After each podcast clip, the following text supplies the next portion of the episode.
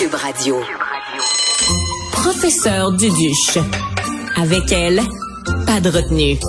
J'ai été particulièrement bouleversée en lisant dans le Journal de Montréal, le Journal de Québec, euh, sous la plume de ma collègue Héloïse Archambault qui prépare un dossier sur le sujet, le témoignage d'une mère qui euh, raconte son postpartum. Euh, elle a euh, souffert, pardon, d'une sévère dépression postpartum. Ça, c'est une dépression qui touche les femmes après l'accouchement.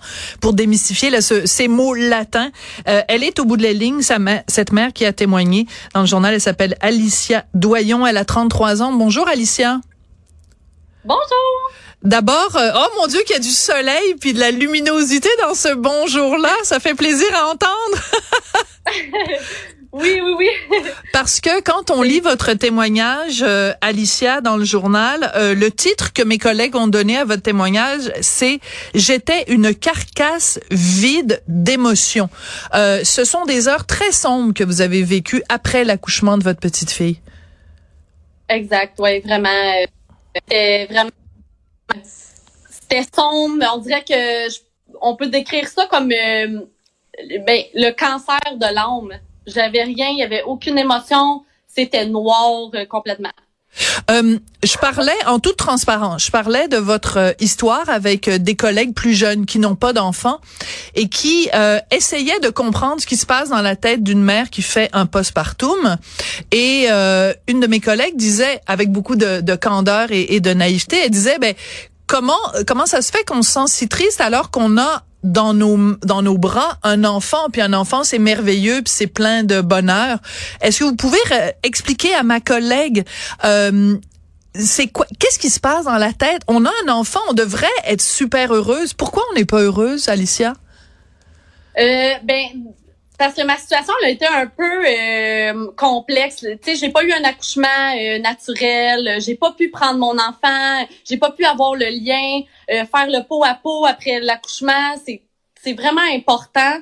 Fait c'est sûr que d'accoucher de la vie, tout ça, c'est c'est vraiment sérieusement, c'est merveilleux, mais c'est vraiment ma situation qui a fait en sorte que j'étais j'ai pris un autre chemin là, tu sais que que d'être joyeuse d'avoir mon enfant parce que elle a été dans un incubateur, je pouvais pas la prendre. Elle a été euh, transférée euh, à l'hôpital dans la nuit à Sainte-Justine, euh, au CHUM pardon.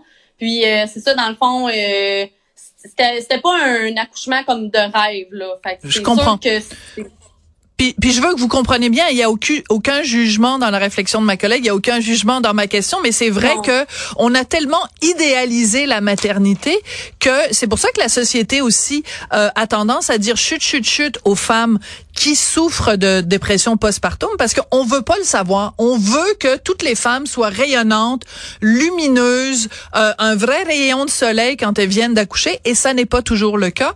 Pourquoi vous avez euh, choisi de témoigner à visage découvert dans le journal? C'était quoi votre but? Euh, Vraiment de, de, de faire connaître aux autres mères que oui, on peut toucher le fond, puis on peut s'en remettre, puis il y a des façons d'aller chercher de l'aide.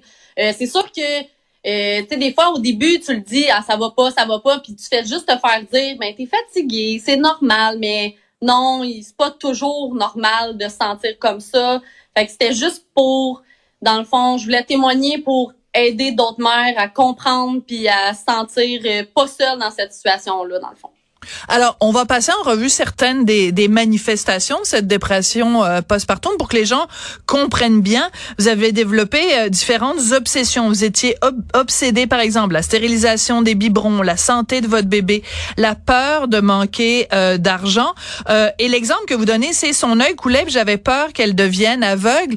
Mais c'était pas juste une petite pensée qui vous traversait comme ça. C'était dans votre tête là, c'était c'était vrai ce qui se passait.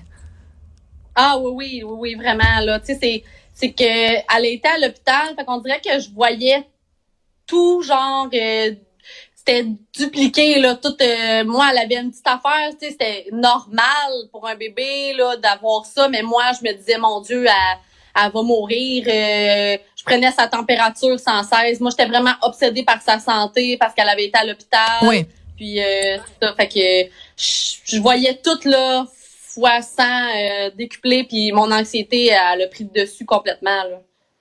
À un moment donné, vous êtes tellement euh, déprimé que vous pensez à donner votre enfant en adoption. Et ça, je vous trouve très courageuse, Alicia, de parler de ça, parce que c'est tabou, très, très tabou. Euh, vous avez vraiment sérieusement envisagé ça, vous étiez plus capable.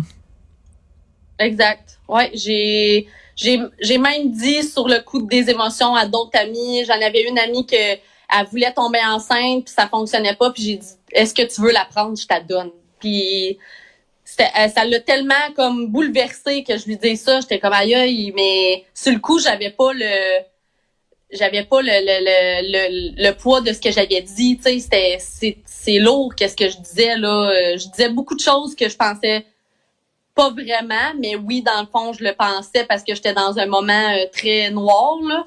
Mais oui, euh, j'ai pensé à vouloir euh, la donner puis m'en débarrasser. Là. Moi, je voulais qu'elle parte, là, dans le fond. Là. Je voulais, je la voulais plus.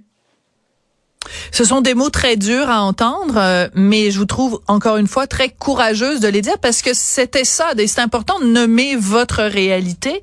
à un moment donné, vous avez aussi parce que vous parlez d'abandonner votre enfant, mais vous avez aussi euh, envisagé de vous abandonner vous-même et de commettre euh, l'irréparable. Qu'est-ce qui a fait que vous vous êtes accroché à la vie?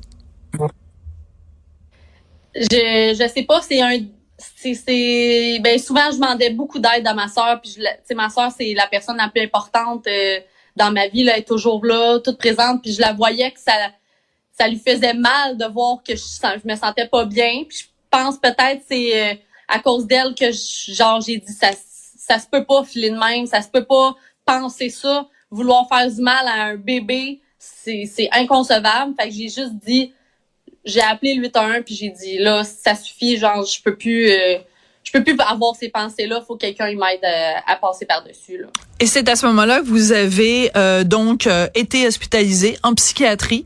Euh, c'est très important aussi de démystifier ça, hein, la maladie mentale ou enfin les problèmes de santé mentale sont des problèmes de santé comme les autres. Là, il n'y a pas de tabou à avoir là-dessus. Aujourd'hui, 20 octobre 2023, vous allez comment, Alicia?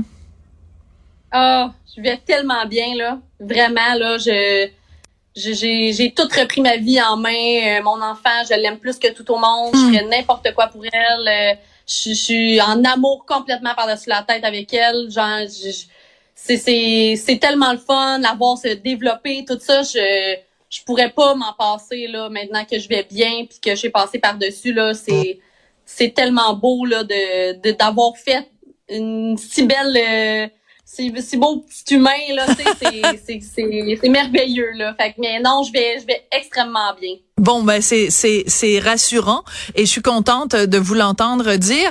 Euh, par contre, dans, dans le texte de ma collègue Héloïse Archambault, vous dénoncez le fait qu'il y ait si peu de suivi, si peu de, de, de petits cocons qu'on met, qu'on mettrait ou qu'on devrait mettre autour des, des mères quand elles viennent d'accoucher. Qu'est-ce que vous auriez aimé avoir autour de vous quand vous avez accouché et que vous étiez dans cette détresse-là parce que votre enfant avait eu des problèmes de santé?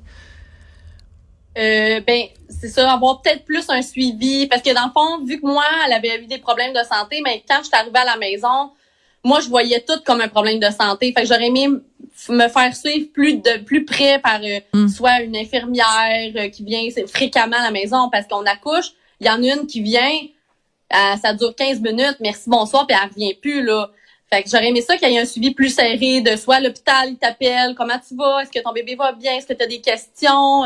Mais non, tu sais, tu t'en vas à la maison, puis c'est ça, tu sais, puis c'est aussi des enjeux de, de trouver, c'est stressant, là, tu sais, tu veux trouver un rendez-vous pour ton bébé, pour son suivi de, de, de trois semaines, il, on dirait que tu trouves personne, il n'y a pas de tu sais, donne pas de lien, de prendre un rendez-vous là-bas, tu vas avoir un, rendez-vous rapidement, mais il y a pas ça, tu sais, c'est je trouvais qu'on on n'est pas assez suivi. Euh, mm. Après après mon euh, mon postpartum, moi j'ai une infirmière qui m'a suivi à la maison, puis c'était euh, merveilleux là. Pour, pour vrai, il devrait avoir ça presque à tous les accouchements une, une infirmière qui vient à la maison deux trois fois par semaine puis qui te rassure puis qui Mm. travaille. Elle a travaillé fort pour le lien de moi puis mon bébé aussi là. Tu sais le lien des fois euh, c'est pas tout de suite euh, le coup de foudre puis l'amour fou pour euh, Mm. ton enfant.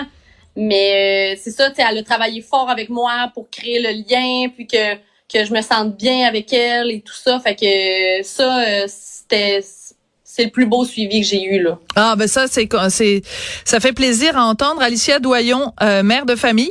Euh, merci d'être venue euh, témoigner puis je pense qu'il y a beaucoup de femmes qui vont se reconnaître dans votre témoignage puis ça se termine quand même avec un, un message d'espoir puis un encouragement aussi à la société civile de, de construire hein, ce filet social là qui est souvent déficient. Merci beaucoup Alicia.